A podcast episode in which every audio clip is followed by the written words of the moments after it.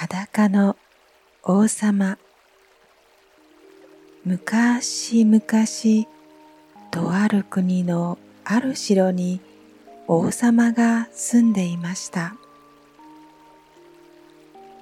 王様はピッカピカの新しい服が大好きで服を買うことばかりにお金を使っていました。王様の望むことといったらいつもきれいな服を着てみんなにいいなと言われることでした。戦いなんて嫌いだしお芝居だって面白くありません。だって服を着られればそれでいいんですから。新しい服だったらなおさらです。1時間ごとに服を着替えてみんなに見せびらかすのでした。普通召使いに王様はどこにいるのですか？と聞くと王様は会議室にいらっしゃいます。というものですがここの王様は違います。王様は衣装部屋にいらっしゃいます。というのです。城の周りには町が広がっていました。とても大きな町でいつも活気に満ちていました。世界中のあちらこちらから知らない人が毎日大勢やってきます。ある日二人の詐欺師が町にやってきました。二人は人々に自分は布織職人だと嘘をつきました。それも世界で一番の布が作れると言い張り人々に信じ込ませてしまいました。とてもきれいな色合いと模様をしているのだけれどこの布は特別なのですと詐欺師は言います。自分にふさわしくない仕事をしている人とバカな人には透明で見えない布なのです。その話を聞いた人々は大層驚きました。大変な噂になってたちまちこの珍しい布の話は王様の耳にも入りました。そんな布があるのかワクワクするわいと服が大好きな王様は思いました。もしわしがその布でできた服を着れば家来の中から役立たずの人間やバカな人間が見つけられるだろう。それで服が見える賢いものばかり集めればこの国もきっとにぎやかになるに違いない。早速この布で服を作らせよう。王様はお金をたくさん用意し詐欺師に渡しました。このお金ですぐにでも服を作ってくれと頼みました。詐欺師は喜んで引き受けました。部屋に機織り機を2台並べてすぐに仕事に取り掛かりましたでも旗織り機には何もありませんでした。糸もありません。それでも詐欺師は一生懸命布を織っていました。いいえ、違うのです。本当は布なんてどこにもなくて、空の旗織り機で織るふりをしているだけなのです。時々材料がなくなったみたいに一番、ね、値段の高い絹と金でできた糸をくださいと王様に言いました。望み通り材料をもらうと旗織りには使わずまた空のままで織るふりをし続けました。夜遅くまで働いて頑張っているふりをしました。しばらくすると王様は本当に仕事がはかどっているのか知りたくなってきました。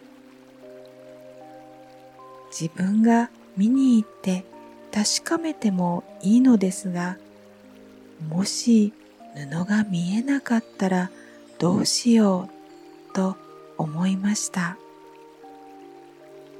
自分はバカだということになるのですから。でも王様は王様です。何よりも強いのですから、こんな布に怖がることはありません。でも、やっぱり自分が行く気にはなれませんでした。そこで王様は自分が行く前に家来を誰か一人行かせることにしました。家来に布がどうなっているかを教えてもらおうというのです。この頃には町の人はみんな王様が作らせている布が珍しい布だということを知っていました。だからみんなは近所の人がどんなにバカなのかとても知りたくなっていましたそこで王様は家来の中でも正直者で通っている年寄りの大臣を向かわせることにしました。この大臣はとても頭が良いので布をきっと見ることができるだろうと思ったからです。向かわせるのにこれほどぴったりの人はいません。人の良い年寄りの大臣は王様に言われて詐欺師の家へ向かいました。詐欺師が空の旗織り機で仕事をしている部屋に入りました。助けてください。と祈りながら両目を大きく見開きました。けれども何も見えません。旗織り機には何もないのです。ど、どういうことじゃ？と思わず口に出しそうになりましたが、しませんでした。その時、大臣さん？と詐欺師が声をかけました。どうです？もっと近づいてよく見てください。この模様、いろいろな技術が使われていてすごいですし、この色合いだって美しくて思わずうなってしまうでしょ？う詐欺師はそう言って空の旗織り機を指さしました。大臣は何とかして布を見ようとしましたがどうやっても見えません。だってそこには本当に何もないんですから。大変なことじゃと大臣は思いました。自分はバカなのだろうかと首をかしげました。でもそう思いたくありませんでした。大臣は周りを見回しました。二人の詐欺師がいるだけです。良いことにまだ自分が布が見えないということを誰も気がついていません。見えないと言わなければ誰も気づかないのですから。あのどうして何もおっしゃらないのですか？と詐欺師の片割れが尋ねました。もう一人の詐欺師は空の旗織り機で一生懸命働くふりをしています。急に言われて大臣は慌てました。ああうん。とてもきれいで大層美しいもんじゃな。大臣は眼鏡を動かして何もない旗織り機をじっくり見ました。なんと見事な柄じゃ。それにこの色の鮮やかなこと。このことを王様に言えば王様もきっと気に召すじゃろうな。その言葉を聞けてありがたき幸せです。と二人の詐欺師が口を揃えて言いました。では王様にもっと知っていただくために布について細かく説明いたしましょう。詐欺師は空の旗織り機の前で喋り始めました。色が濃いとか薄いとか模様がうねうねしているとかまっすぐとかこと細やかに言うのです。大臣はその説明を一言も漏らさずに聞き入っていました。なぜなら大臣は王様にもう一度同じことを間違えずに言わなければならないからです。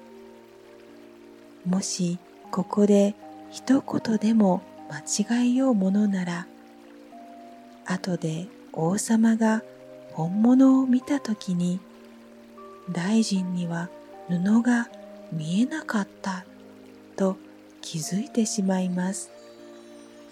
だから大臣は聞いたことをそのまま王様に言いました。大臣が帰る時詐欺師たちはもっと金の糸や絹が欲しいと言いました。布を織るために必要だというのですぐに持ってこさせました。でもやはり詐欺師たちは金の糸や絹を一本も使わないでみんな自分のものにしてしまいました。そして何もない空の旗織り機でずっと折るふりをし続けました。それから間もなく王様はもう一人詐欺師のところに向かわせました。これも根のまっすぐな役人でした。役人の仕事は布のはかどり具合と完成する日にちを調べてくることでした。しかし役人も大臣と同じように見えたのは空の旗織り機だけでした。何度も何度も見ましたがどうしても空っぽにしか見えませんでした。どうなされたのですか？もしかしてお気に召さないとか。二人の詐欺師は不安そうに尋ねました。そして何もないはずの布をまるであるかのように見せびらかせました。ほらこの王様の偉さにぴったりのこの模様どうでしょうか？詐欺師は言いますが布はどこにもありません。役人は思いました。私はバカではない。自分にふさわしくない仕事をしているだけだ。そうだ、バカではない。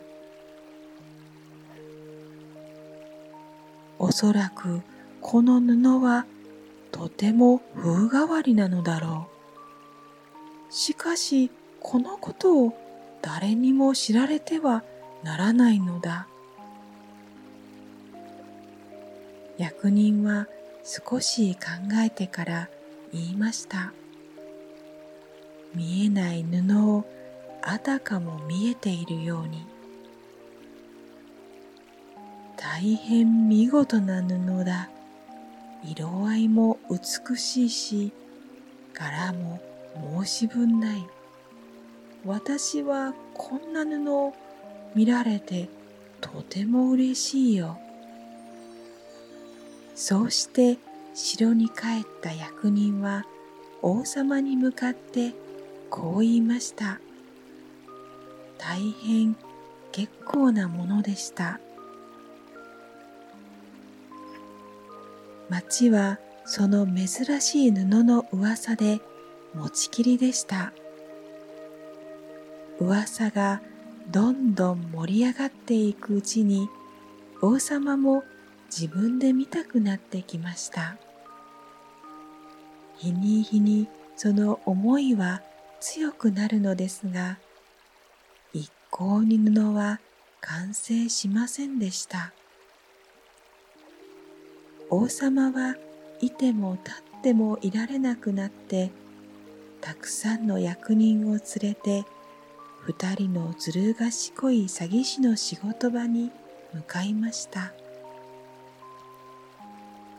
連れて行った役人の中には前に布を見に行った二人も含まれていました。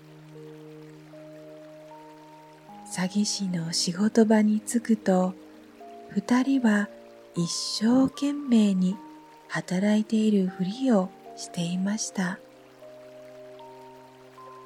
糸も一本も使わないで真面目に仕事をしているふりをしていました。さあどうです？王様にぴったりな大層立派な布でしょ？前に来たことのある二人の役人がみんなに向かって言いました。王様？王様ならこの布の色合い柄をお気に召しますでしょう？そして二人は空の旗織り機を指さしました。二人は他のみんなには布が見えると思っていたからです。でもなんだこれは？何もないじゃないか。と王様は思いました。王様は自分がバカかもしれないと思うとだんだん怖くなってきました。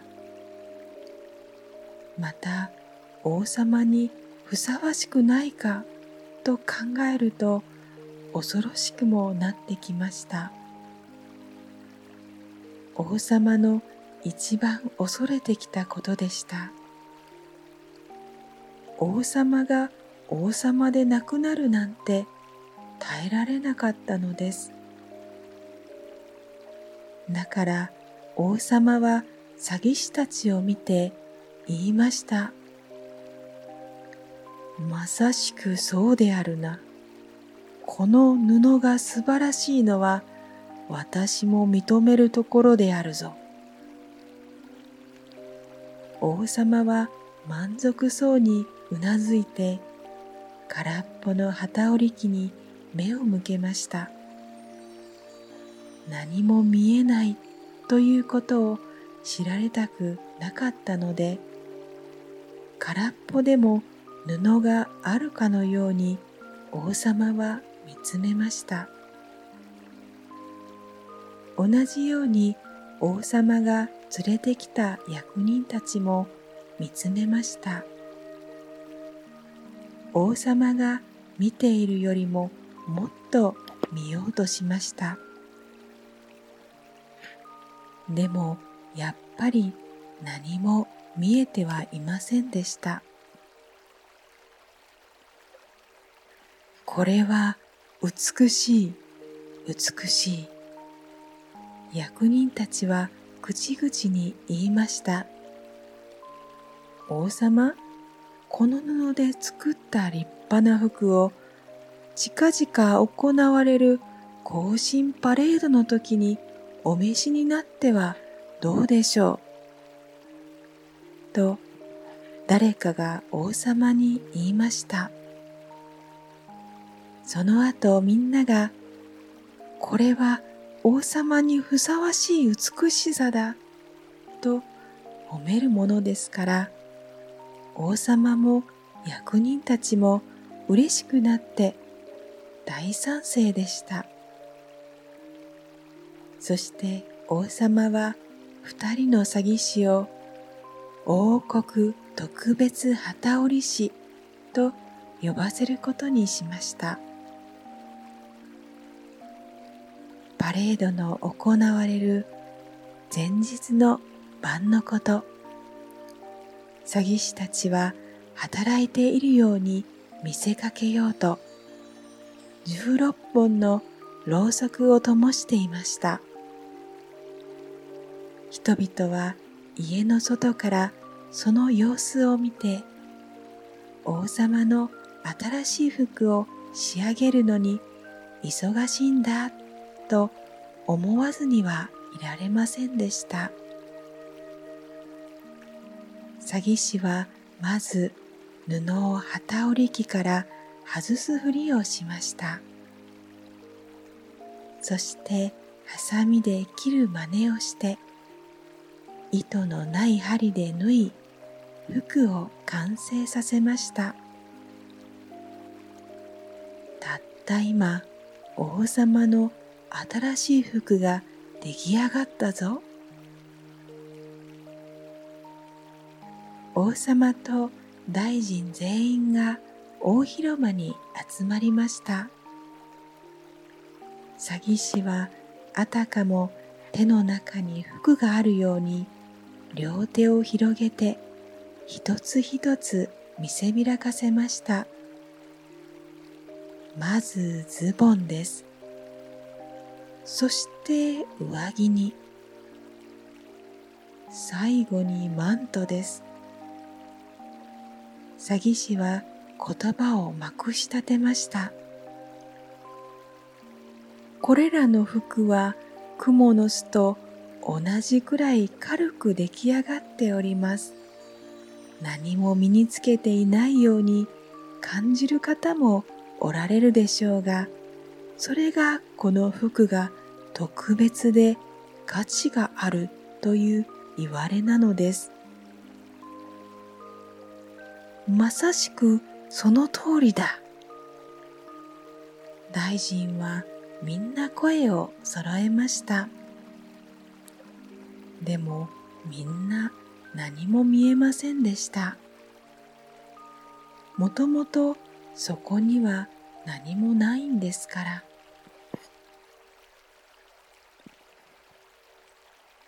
どうか王様、ただいまお召しになっている服をお脱ぎになってくださいませんか？と詐欺師は言いました。よろしければ大きな鏡の前で王様のお着替えをお手伝いしたいのです。王様は早速服を脱ぎました。二人の詐欺師はあれやこれやと新しい服を着付けるふりをしました。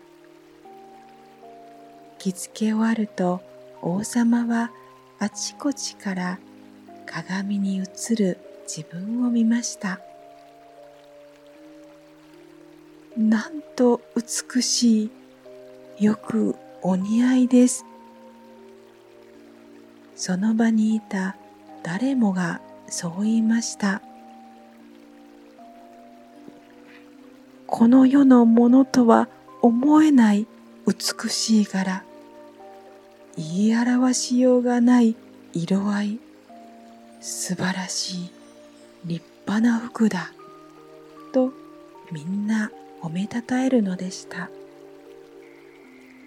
その時パレードの進行役がやってきて王様に言いました行進パレードに使う天蓋が準備できました担ぐ者たちも外で今や今やと待っております。うむ、私も支度は終わったぞ。と王様は進行役に答えました。どうだ、この服は私に似合っているかね？王様は鏡の前でくるっと回ってみせました。なぜなら王様は自分の服に見とれているふりをしなければならなかったのですから。お月の召使いはありもしない服の裾を持たなければなりませんでした。地面に両手を伸ばして何かを抱えているようなふりをしました。やはり召使いも何も見えていないことを知られたくなかったので、裾を持ち上げているような真似をしているのでした。